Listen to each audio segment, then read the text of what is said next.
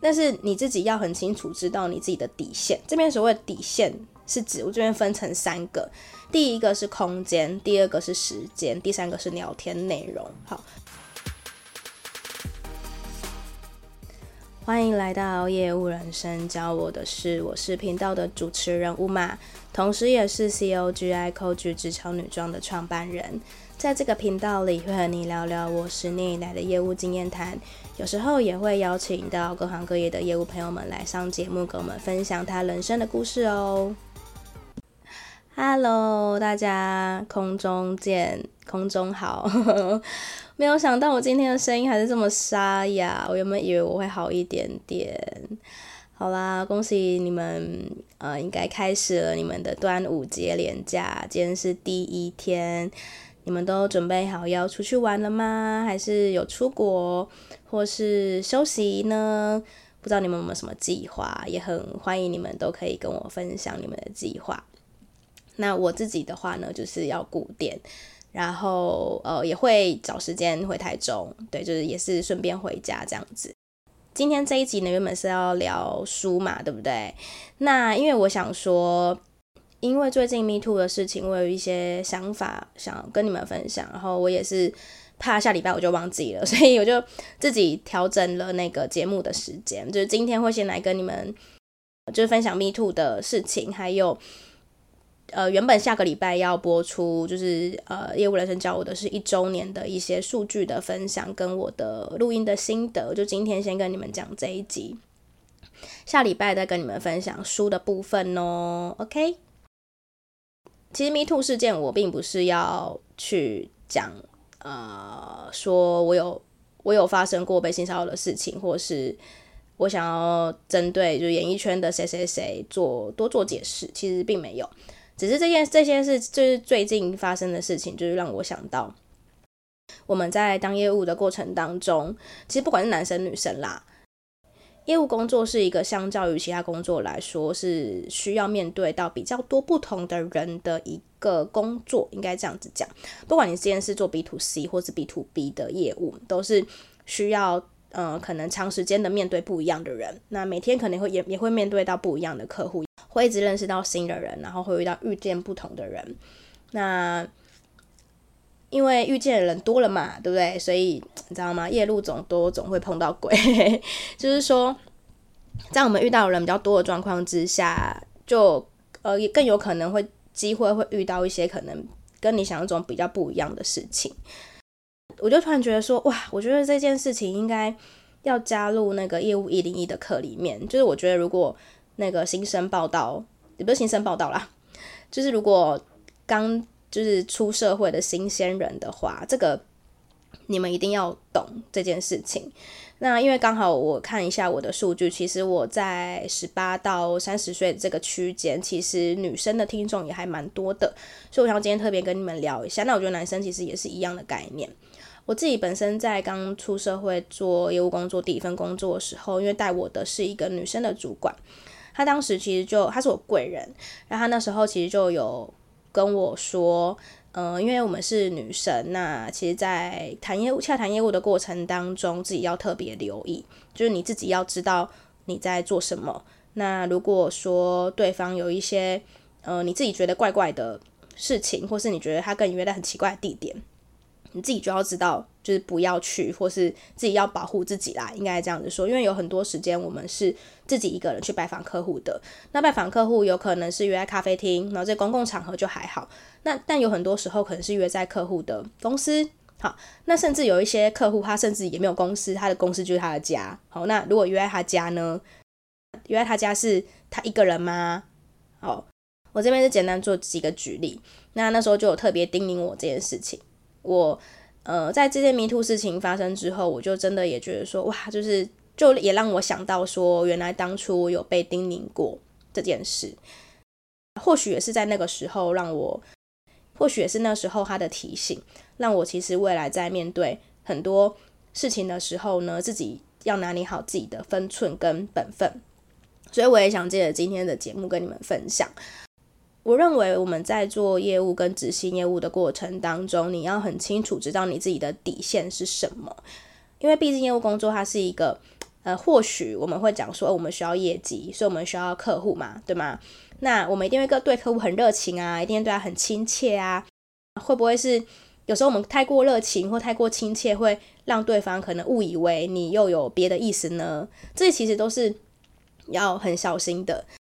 但是你自己要很清楚知道你自己的底线。这边所谓的底线是指我这边分成三个，第一个是空间，第二个是时间，第三个是聊天内容。好。空间的意思呢，其实就是我刚刚讲到的。你今天跟这个客户是约在哪里？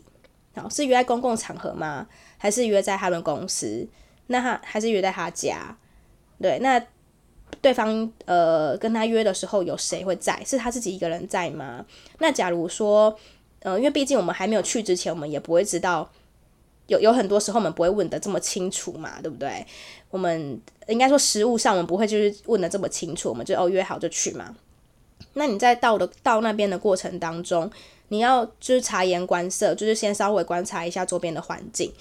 看一下那个地方是不是有点怪怪的。好，那甚至我自己的话，我通常就是假如说，诶，对方开门的时候，我也会稍微观察一下里面的环境是不是 OK 的，是假如诶，走他一个人吗？还是怎么样？我也会问他说，诶，请问是还有还有其他人会一起开会吗？类似这样子。我自己是没有遇过说，呃，去对方那边开会，然后空间感怪怪的这件事情。可是我我认为，如果你有觉得空间感怪怪的话，你应该要主动提出说，诶，嗯、呃，还是说，因为我我们就是自己找个借口嘛，然后说很热啊，很冷啊，还是说，诶，你想喝杯咖啡，随便。其实这借口随便找都可以，就是可以讲说，诶，还是我们去外面开会。好，就是不一定是要在这个空间，就是我自己觉得，就是你自己要感去感觉一下那个空间是不是怪怪的。如果你觉得有一点点怪怪的的话，你就应该要自己要主动提出说，我们换个地方开会。这个我觉得是在空间的部分。那第二个的话是时间。好，时间这个其实也是呃在做业务的时候很难去避免到的问题，因为客户可能会在并不是我们上班时间的时候。传讯息给我们嘛，或甚至直接打电话给我们，这都很，这都是很常会遇到的状况。在这个时间点的话呢，你就要自己去评估。举例来说，诶，是不是真的很紧急的事情？好，嗯、客户可能晚上十一二点打给你，好，或是传讯息给你。我自己的经验的话是，如果是真的是只谈公事的话，就是他是一一在问我工作的事情的话，我会回复。可是如果呃讲公事讲着讲着，就是他突然又有点微微的想要。聊到私事的时候，我可能就会假装转移话题，或是呃，就是只讲公事，这样就是让对方知道说，哦，你你问的这个私人的问题，我没有要回你的意思。那大部分的人其实就知道你的意思，就是你可能现在没有想要跟他谈私人的事情，他自己就拍拍屁股嘛，他就也不会去跟你聊这一些了。这个是时间的部分，我觉得时间其实如果呃。是在非上班时间是没有问题，只是说聊天，在就第三个聊天内容嘛，对吧？就是有没有聊天内容是你觉得不妥当的，或是你并没有想要跟他聊这一些聊天内容，你自己觉得怪怪的的时候，你自己就要知道什么时候应该要接话，什么时候不应该要接话，应该要呃可能转移话题。这个是你自己需要去评估的。那当然经验吧，我觉得当我们做业务做久的时候，你自己去可以评断说，诶，这个人他单纯只是跟你闲聊，还是他好像感觉想要在挖你的私生活或挖你的隐私，感觉想要进一步的认识你这样。嗯，那当然，除非你除非你对他也有好感啦，就你也有 想要跟他进一步下去，否则你自己应该都要去评估所谓的空间、时间跟聊天内容这三件事情，都是要特别特别留意的。那我这边可以分享我遇过的几个故事。第一个故事呢，就是有曾经有一个呃不熟的同事就有问过我说，嗯，要不要去他家看猫咪？这样。那其实这个要不要去他家看猫呢，就是跟要不要去我家看 Netflix 是一样的概念，就是就是孤男寡女共处一室是很危险的一件事情，除非你有想要跟对方进一步的发展。OK，so、这个。就是应该不会有人还不知道吧？我觉得这个应该大家都知道。好，那当然我就是我拒绝他嘛，因为我并没有想要跟他进一步的发展，所以我就说哦，没关系，又不用不用不用这样。第二件事情呢，是比较近几年发生的事，就是曾经有一次有一个客户他在呃电，因为我们是一开始都是用网络先联络嘛，那就感觉他很像一直想要约我见面，他就会说，哎，有没有有有问题要问我，想问我操作的问题，想要约我出来这样子。那因为大部分的东西，我们大部分的事情，我们都是都透过网络可以解决嘛，然后还要签约喽，已经要签约喽，他就说已经付好钱了，他说，哎，那乌马我拿合约给你好不好？我拿去你们公司给你。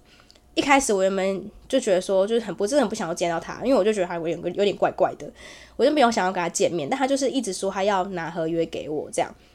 然后又说我想说啊，好吧，算了，反正只是拿个合约而已嘛。所以我就他就跟我说好，他说我我说乌马，我到你们公司楼下了。结果我下去的时候，嗯、因为他就他就在车上，然后他在坐在驾驶座，然后把车窗摇下来，把合约拿给我。他就说：“哎、欸，乌马，你进来车里面坐一下，我有问题要问你，我有那个合约的问题跟产品的问题要问你。”这样，然后我就想说，傻眼是什么？是什么意思？我就跟他讲说：“你现在直接可以直接跟我讲啊，我这样听得到，就是我不会上你的车这样子。因为我我其实我还蛮不客气的，可是因为我真的觉得他怪怪的，我就说你有什么问题，你就现在直接这样子问我，其实我我可以这样子回答你，或是你之后要打给我或怎么样都 OK。然后后来。”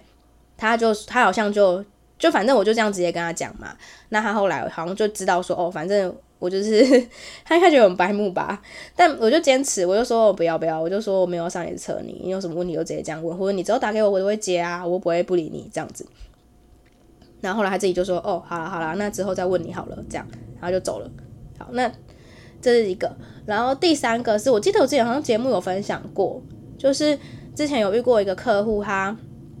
白天永远都约不到，但是他会在半夜十一点的时候传讯息给你说：“乌马，我现在有空了，在某个某个在叉叉叉酒吧那边。”他说：“我们现在来谈生意，这样子就是谈我你要跟我谈的生意，这样，因为我是业务嘛。”那我就跟他讲说：“诶、欸，不行诶、欸，我就跟我就跟他说我家管严，我没有办法出去。”他然后他就一直说什么：“哦，哈，就是还到你那什么年纪了，还有家还有什么什么禁足，家里还要禁足哦，什么什么的。”那我当然我也不管他嘛，我就哦没有，反正我就是不会去这样。后来那个客户呢，就约了我几，他晚上有约过我几次，就都被我拒绝了。之后他就是有在白天的时候找我去他们公司谈生意。嗯，我自己的底线是说，我并不会为了业绩跟我一定要拿下这个客户去做一些让我不舒服，或是我可能会处在一个很。呃，相对比较危险的空间或是呃氛围里面，就我觉得，如果他这样子的话，我不签他也没关系。这也是我那时候刚出社会的时候，我的主管就是告诉我的，就是你一定要知道你自己的底线是什么，不是不是说哦，我们是业务，然后客户要求什么，我们好像就是要呃，就是向着他这样子，就是你要有自己的底线。而且，当你当你当对方知道你是这样子比较，就对于这这样子的事情，就是你的底线踩很死，或者你直接拒绝他的时候，他其实就知道说，哦，在这个方面你是不好惹的，他就不会再跟你讲这些事情了。那至于说会不会影响到你的业务，会不会影响你的业绩，就另当别论啊。因为我觉得说，如果他因为这样就不跟我签了，去跟别人签，那我也没有差，反正你去找别人签啊，就我我没有关系。所以不管是男生还是女生，我觉得都一样，就是你要知道自己的底线是什么，然后你你不是说为了就是业绩，然后就好像什么都可以这样。好，这是我自己的想法啦，因为最近 Me Too 的事情，我也觉得就是受害者很很让人心疼，那我觉得加害者也很不应该，就是总之。就觉得如果有很多有一些事情可以提早就是知道的话，或许预防胜于治疗是最好的一件事情吧。嗯，好，这是简短的，就是 Me Too 的分享。接下来呢，就要进到我们一周年的回顾时间。好，我这边拉了我的。First Story，First Story 是我 Podcast 的主机，还有 Apple Podcast 跟 Spotify 的数据。好，因为最主要还是这两个呃收听的平台。那在 Apple Podcast 这边的话呢，总共的听众数有二点六 K，就是两千六百人，然后追踪人数有七百六十四人，就是这一年的时间。总播放次数是两万三千两百次，二三点二 K。那在 Spotify 这边的 follower 有两百七十九人，就是两百七十九个 follow。收听的收听人数呢有八百六十七个。那我这边想讲的就是我的 Apple Podcast 跟 Spotify 的总追踪数加起来已经破千了，耶！总共追踪是我一千零四十三个人。那我这边看后台数字呢是。百分之五十三 percent 的人就是有追踪我，然后有听我节目。那百分之四十七 percent 的人是有听我节目，没有追踪我。对，所以有些人可能是听了一集就不喜欢，或是可能不知道怎么按追踪，我不确定。总之就是一半的，有一半的人是有听，然后有按追踪的。我在我的呃主机后台这边看到的话，下载数是总下载数，就是全部的。收听平台总下载数加起来是两万五千六百四十四次，有两万五千，其实还蛮多的。我自己觉得啦，就是这一整年的时间，它有一个那个类别节目表现，它就是会有什么后段、前段、后段、中段跟前段。然后我在不久之前呢，我已经跑到前段的前面了，已经跑到前段前面，是很开心？很谢谢你们的支持。平均单集的下载数是。四百八十六次，就是平均每一集被下载的次数是四百八十六次，就是大大概大概五百次这样，大概五百次。我个人是觉得，以我是一个素人，然后我完全没有在经营其他的社交媒体，就是可以这样子说，因为我的 IG 大部分，老实说，就也是我的朋友比较多，就是在在录节目之前，我并没有特别经营，然后也没有也没有呃粉专也也是差不多，就是以都是以前的客户跟朋友比较多，就是我没有特别经营其他的。呃，社交媒体就是一个素人。那目前的话，Podcast 是我最活跃的地方。我觉得以这样子来讲的话，我还蛮满意这个成绩的，就是平均每一集有大概快五百次的收听。那最让我惊讶跟最让我 surprise 的是，总共呢有三十个不同国家的人有收听这个节目。其实我之前就一直有在节目里面有一直。提到说，就是我很好奇你们是来自哪个国家，就是因为我每次在看后台的时候，都有不同国家的人在听节目，然后就对，所以我又对你们的背景很好奇。那在这一年里面呢，我就收集了三十个不同国家的听众，就是让我觉得哇，华语的市场真的是无可限量啊，知道吗？就是华语市场无可限量，因为我在相信。嗯，会听的人应该都是就是听得懂中文的人呐、所以就是华语市场，其实在全世界来说的话呢，还是很有机会的。在这三十个国家里面呢，嗯，就是台湾当然是最多嘛，台湾是最多人听的。再来第二个是美国，第二第二名，第三名是马来西亚，第四名是越南，第五名是澳洲。不知道今天听这集的你是不是来自这五个不同的国家的呢？如果是的话，你可以留言跟我说，我会很开心。我也很开心。好，这是呃国家的部分。那城市的部分的话呢，如果以台湾来说的话，第一名当然是台北啦，第二名是台中，第三名是高雄，第四名是新竹，第五名第五名是园林，第六名是台南。那再来的话是呃性别的部分。那、我觉得性别这个部分就是让我觉得还蛮有趣的哦。在呃我的听众。就是最多的年龄层是三二十八到三十四岁，占了百分之四十五 percent。好，占百分之四十五 percent。在二十八到三十四的这个年龄层里面呢，男生是占五十一 percent，女生是占三十七 percent。这个年龄层也是我整个听众里面男性的年龄层最多的一个年纪哦。好，为什么我讲很特别？原因就就是因为说我的呃，从十八到二十二岁到二十三到二十七岁的这个。阶段呢，女生的比例都大幅的比男生还多。十八到二十二岁，女生有百分之六十四 percent，男生只有三十 percent。二三到二七岁呢，女生有四十九 percent，男生只有四十三 percent。我就想说，是不是在十八到二十七岁这个时间呢，就是女生的那个职业发展比较比较早一点点，所以会。嗯，因为毕竟我这个比较偏职场类型的节目嘛，应该是开始有工作的人才会想要收听，是不是？女生在这一段时间之内呢，就是比较职场的那个冲劲呢是特别高的。那在二十八到三十四岁这个期间呢，就是直接面临到就是女生可能会生小孩或者成家，那可能就是会呃，先照顾小孩为主，或是照顾家庭为主之类的。那男生因为要一肩扛起家里的责任，是这样讲吗？或是可能在二十八到三十四岁这段期间是呃男生要冲刺事业的黄金时间吗？就是这段时间的男性的比例是远远高过女生，就是五十一跟三十七趴的差距哦。我觉得这个是我觉得还蛮特别。那我自己观察我的猜想应该是这样。那三十五到四十四岁呢，又又是女性的比例又比较高了，所以我不知道这个时候的男生是不是可能呃可能会觉得我的节目太无聊吗，还是怎么样？可能太简单，还是我不知道，我就可能觉得没有什么收获，就比较少听这样子，也有也是有可能的。再来呢是单集排名，单集排名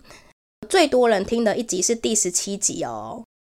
前我这边讲前四前四名好了，如果还没有听过的人的话呢，你们可以回去听。第一名是第十七集，是七年后再回来看《被讨厌的勇气》，人生默默的被阿德勒阿德勒心理学影响的事，总共有六百二十二次的下载数。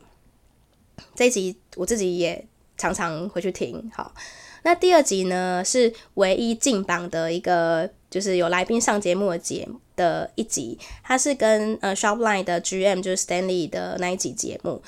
，GM 也有跟你我一样业务人生，订立目标，坚持成行动是成功的关键，是第三十九集。那它总共有六百二十一次的下载数，这期节目就是我也是超级推荐给你们，如果你们还没有听过的话，赶快去听，听完这期节目，你们会每每天都是上班会动力满满。第三名呢是第三十四集，聊天就能聊出业绩，听出客户的需求比说话重要。嗯，看来大家都很想学怎么聊天。这集是五百五十九次下载。那第四名呢是第二十二集，超级业务的底层逻辑，不再天马行空，请面对现实。总共有五百五十二次的下载数。底层逻辑这件事情，它是用我是用在我记得我好像是看那一本书，然后去谈，我觉得业务工作跟这本书的关系是什么？嗯，那也是很值得听啦。其实我节目每一集都很值得听哦。如果如果是最近刚新发现我节目的朋友们的话呢，也可以慢慢的就是往前听，因为我应该我的节目好像比较少时事类的东西，好像都是蛮就是你什么时候听好像都可以这样子，就是并并没有太太时事。那我再来就是要 Q&A 时间呐、啊，我跟你们说，就是 Q&A 时间，真的要直接跟你们坦诚一件事，因为最近是才，不是有很多人什么人设崩盘什么什么嘛，所以我也是决定就直接跟你们讲，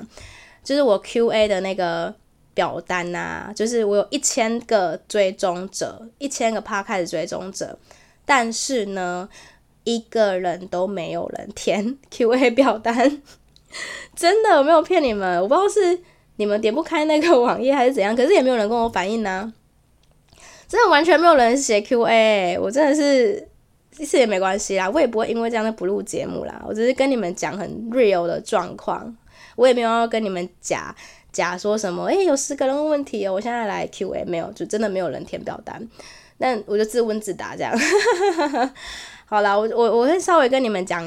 一下。在这这在这一年的期间之内，我可能比较长，不管是透过私讯，或是可能之前有一些听众留言的，呃，私讯我的问题这样子。其实我最常被问的问题就是，嗯、因为我现在每个礼拜周更嘛，就是要怎么坚持下去。然后另外一个呢是节目的灵感是怎么来的。第一个呢，其实我在录 Podcast 一开始的时候，其实我并没有，第一个是我并没有想要周更，第二个是我也没有想过我会录这么久。可是我发现，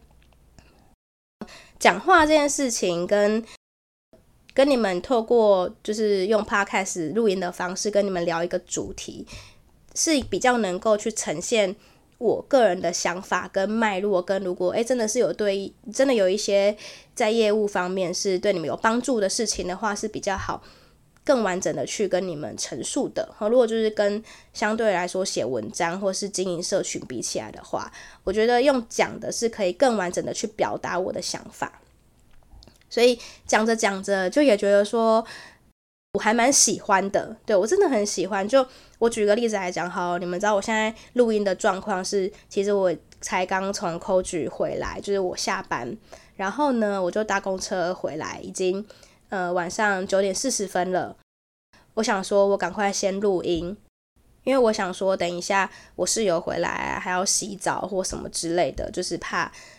就没办法录音了，就不是我一个人的空间了。所以我现在就是要抓紧时间，在他还没有回来之前赶快录音。我就在一个很热的状况之下，因为我也不能开电风扇，然后我也不想，我也还我现在也还不想开冷气，所以我就是在一个黏黏的、黏黏的那个，从外面很热，然后回到家，然后赶快想说把握这半小时，就是来录音这样子。就是我的意思是想讲说，就连这样子我都录，愿意去把这个时间挤出来录节目，就你们就知道说我真的很喜欢这件事情，因为。像以前我曾经经营过粉丝团，我就日更，然后我也曾经写过部落格，可是那些就是会让我觉得有时候就会很懒得做，或是一定要腾出一个时间做，或是会让我觉得说常常会想要找借口说啊，不然这个礼拜就是不要做好了。可是你看，就是做节目，就连上个礼拜我就是烧身烧瞎成这样，我都还是觉得说我就是录音是很让我很喜欢的一件事，但。我还没做之前，其实我也不知道，所以这件事情对我来说，是我做了之后才知道说，哦，我喜欢，所以才能够坚持下去。对，所以对我来说，其实也并不是说坚持，而是，而是说，我就真的很享受这一件事情，而且我喜欢录完音之后听自己的讲的内容，然后如果真的也是对有一些听众有帮助的话，我觉得是很值得的一件事。那至于主题的部分的话呢，其实。呃，在生活当中就常常需要去累积一些灵感吧。我觉得，呃，对于每一个创作者，不管你今天是经营什么什么平台，不管今天是做 Podcast、做部落格，或是做 YouTube 也好，你在生活当中，你只要打开你的五官，哎，打开你的五感，就是视觉、嗅觉、听觉、触觉，跟什么？Anyway，就是就是要打开你的感官去过日子。就是你，你一定要去观察你的周边。就是虽然因为我跟我跟你们说，我已经我我不是一个走在路上会一直观察路人的人，我就是我我比较偏向是那种确定目标就直接往那个地方走，就不管旁边的人了。但是还是。还是会有时候提醒自己说，诶，可能要稍微观察一下，或者稍微留意一下身边发生的事情。那我跟你们说，我很常在不管是 coach 经营 coach 上面，或是不管我在可能我去做一些企业教育训练，或是我生活中发生事情的时候，我都会想说，诶，这件事情我可以在节目上面分享，我就会赶快用我的手机录下来，就是我会直接录音，就是开那个呃录音器，就是直接用讲的，就讲一个 idea 这样。或是一定会打在备忘录上面，因为我跟你们说那个脑袋灵光的部分呢，我个人是很不相信自己啦，所以很怕会忘记，我就一定会随时记录下来。那只要只要就是随时记录的话，其实基本上到目前为止好像很少很少遇到就是没有灵感的时候。嗯，就是呃身边身身边周遭的事，或者是最近发生的事情，其实都是可以成为你呃录录音的灵感。再来的话呢，我觉得还有一个点，是因为我一开始就没有去定义这个频道是干货，就是我没有说我就是要教你怎么做业务，或是我就是要让你变成 top sales，或者是说你听我节目就变多厉害，就我没有给这个节目这样子的一个期许跟目标。这个节目就是我自己，这个节目一开始呢，最初的初衷就是我想说，掐指一算，我做业务也做了十几年，那应该也有一些心得跟故事可以跟呃。可以跟听众们分享，这样就是比较偏故事类型。那当然有时候呀，也是会分享一些技巧，或是呃可能做业务的方法，但这不是最主要的内容。我觉得不要给自己太大的压力，跟不要觉得说，我自己是觉得，如果我那时候去定说，我这个节目如果每个礼拜都要生出一集跟业务技巧有关的主题，我应该就没办法一直一直周更了。其实业务工作也不完全是那个靠所谓的技巧或是话术等等嘛，就之前我们有聊到，就是包含心态跟态度也很重要。所以我觉得，如果在心态跟态度上面，我们可以透过不同的故事跟一些经历去，呃，让我们的整个心态跟态度变得正确跟正向的话，我觉得也是一件很好的事情，应该这样子说。所以这也是我，这就是比较比较多人会问的问我的问题吧。嗯，然后其他就真的没有遇到有人问我问题哟，好不好？我们就期待看看，如果明年两周年的话，会不会有人对我比较有好奇一点？是我，我有时候也在想说，是不是我就是一个没有什么神秘感的人嘛？还是还是因为大家听 p o 就是开车停一停，然后就也没也没时间按手机嘛，对不对？我不知道。Anyway，没有关系，我并不会因为这样就觉得怎么样，好不好？我是打不倒我的，反正我录，反正我还是继续录下去啊，你们放心啊。那如果你们有什么想要听我聊的主题，或是想要听我的想法，你们也都可以再跟我说，我只是会来找时间跟你们讲。那至于来宾的部分呢，下半年度也是紧锣密鼓的，就是会去邀请一些，就是呃我身边的朋友，或是一些你们可能有跟我许愿过的产业，其实我都有记在心上。如果你们跟我许愿过，你们发现，诶，为什么我跟我妈许愿的那个产业都还没有轮上节目？其实我跟你们说，我都有在约，只是还没轮到他而已，或者说只是还没敲好时间而已，好不好？就是可以耐心的等候啦。那就真的非常非常感谢你们陪了我一整年的时间。希望呢，如果你们真的喜欢我节目的话，可以到 Apple Podcast 跟 Spotify 给我正面的评论，然后跟五颗星，我会超级超级感谢你们。希望这个节目会陪你们很久，那我们就下个礼拜空中再见喽，拜拜。